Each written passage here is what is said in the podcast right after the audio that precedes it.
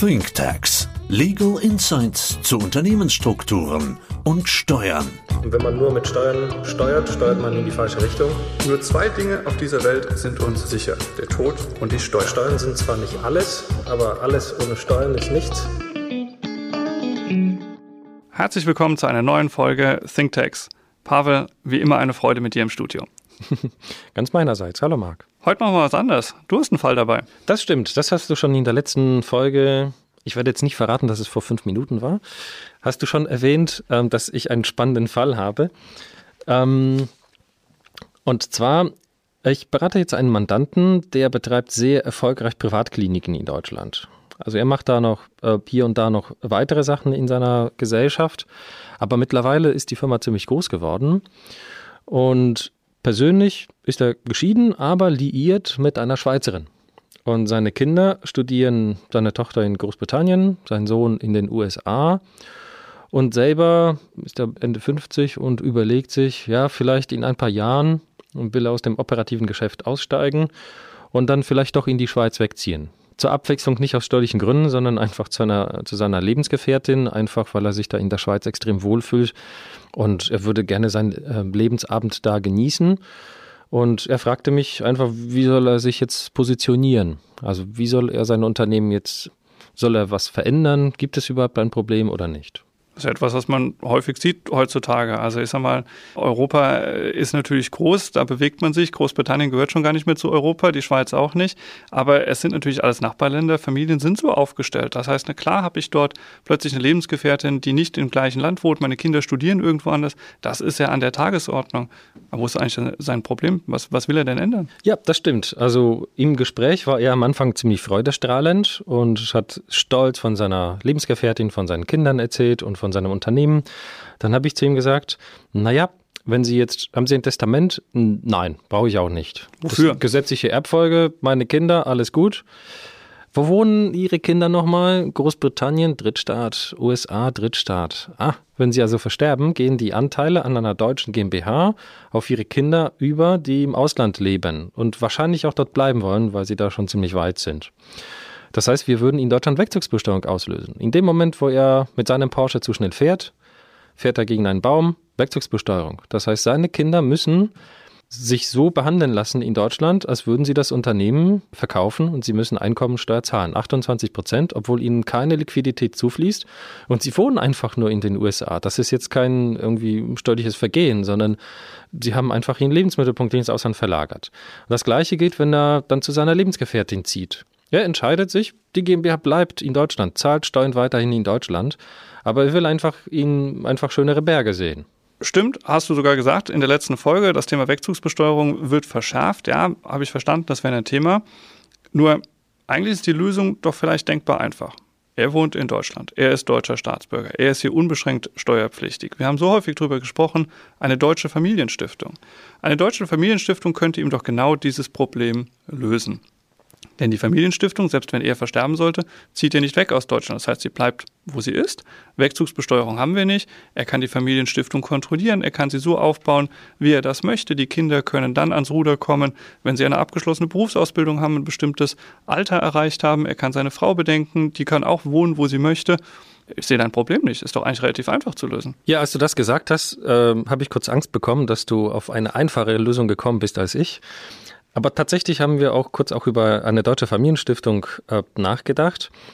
Ähm, jetzt wäre das tatsächlich eine Lösung. Also äh, Wegzugsbesteuerung wird dadurch definitiv vermieden. Die GmbH-Anteile werden in Deutschland festgetackert, die wandern nicht aus. Ähm, deswegen völlig unproblematisch.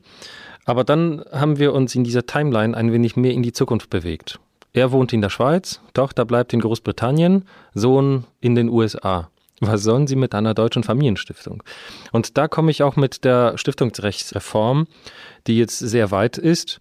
Da gibt es eine fiktive Auflösung einer Stiftung, wenn der Ort der, des Managements der Stiftung ins Ausland verlagert wird. Also wenn sie dann, die sitzen nicht mal in demselben Land, das heißt wahrscheinlich werden sie über irgendeine Plattform dann eine Videokonferenz abhalten oder sich irgendwo in der Schweiz treffen und sie werden die Geschicke der Stiftung lenken und damit ist nach dem deutschen Stiftungsrecht die Stiftung gegebenenfalls aufgelöst. Dann müssen alle nach Deutschland reisen. Das stimmt, du spielst auf den Ort der tatsächlichen Geschäftsleitung an. Richtig. Gerade das soll ja reformiert werden in Zukunft. Es ist allerdings auch heute, unabhängig von der Reform, schon ein Thema.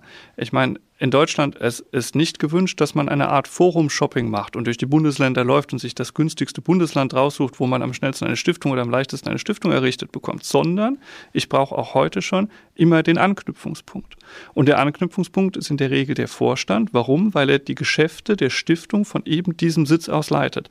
Das ist der Anknüpfungspunkt für die Errichtung und du hast vollkommen recht, zukünftig soll das noch verschärft werden, aber ich habe heute schon einige Bundesländer, die natürlich auch sagen, wenn ein Vorstand nicht mehr mehr in dem Bundesland, wir reden nicht mal über Deutschland, ist nicht in dem Bundesland ist, dass dann eine Auflösung der Stiftung drohen könnte, wenn man nicht nachweisen kann, dass da weiterhin ein Anknüpfungspunkt gegeben ist. Und den Punkt sehe ich natürlich bei dir. Klar, er sagt jetzt, was ist, wenn ich, du hast äh, vorhin gesagt, er will die Berge sehen, äh, in die Schweiz zieht. Ja, also deswegen ist deine Lösung eigentlich gar nicht so einfach. Das heißt, ich zahle in Deutschland Erbersatzsteuer in 30 Jahren ich habe jetzt ziemlich kompliziertes Stiftungsrecht, je nach Bundesland. Also je nachdem, wo er sitzt, ähm, für welches Bundesland er sich dann entscheiden, was in Frage kommt. In einigen Bundesländern ist das super flexibel, sehr entgegenkommt. In anderen ist es sehr starr und unflexibel.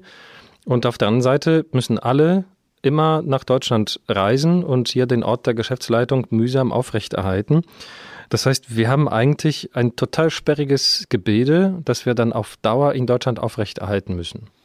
Ein Punkt könnte ja sein, wenn du sagst, in die Schweiz ziehen, um die Ecke von der Schweiz ist Liechtenstein. Und wenn wir jetzt an die Folge von Herrn Nick denken, der sagte, eine Stiftung in Liechtenstein äh, zu errichten, ist gar nicht so schwierig. Das geht relativ schnell, das ist flexibel, das ist kostengünstig, es geht vielleicht sogar in einem Tag.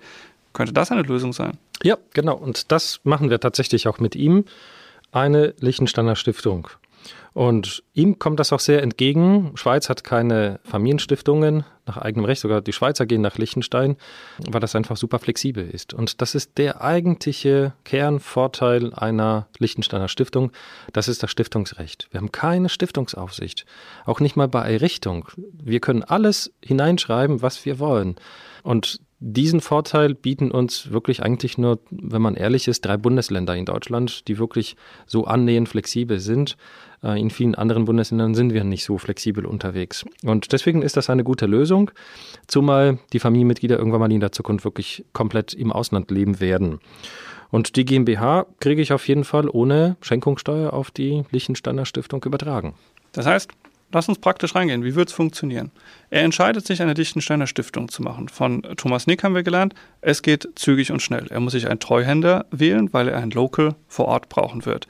Er selbst kann später mit seiner Frau zusammen, mit seinen Kindern zusammen, mit dem Treuhänder, vielleicht auch fremden Dritten, die er mit reinnimmt in eine Stiftung, um einfach auch die Kinder nicht äh, mit einem hohen Vermögensanfall zu überbürden, die Stiftung selbst leiten, indem er einfach von der Schweiz nach Liechtenstein fährt und du sagst, dann schenken wir, äh, du hast glaube ich gesagt, das war eine GmbH, in der ja, er organisiert genau. ist, die GmbH-Anteile an, einer Lichtenstein, an eine Liechtensteiner Stiftung.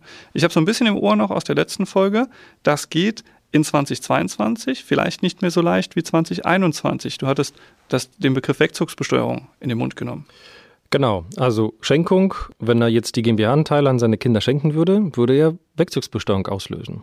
Also Schenkungssteuerfrei, ja. aber Wegzugsbesteuerung würde auslösen, weil seine Kinder im Ausland leben. Was eine komische, das ist auch ein Skandal.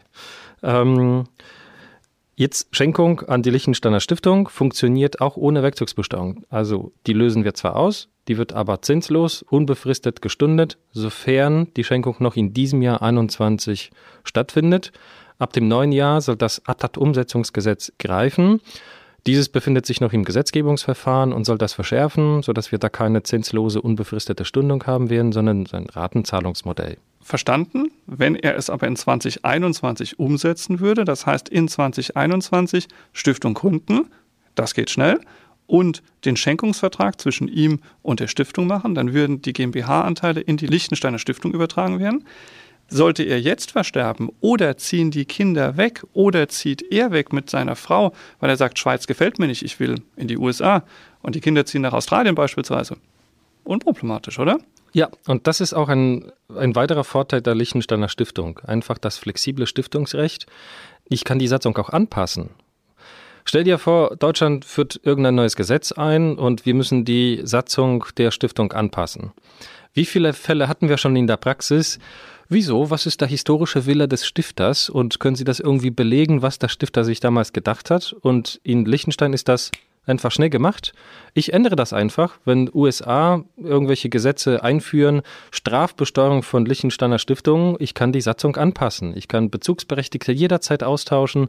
Ich kann einen Trust in der Karibik ähm, zwischenschalten, wenn es aus der US-Sicht vorteilhafter ist. Ich bin einfach wahnsinnig flexibel unterwegs.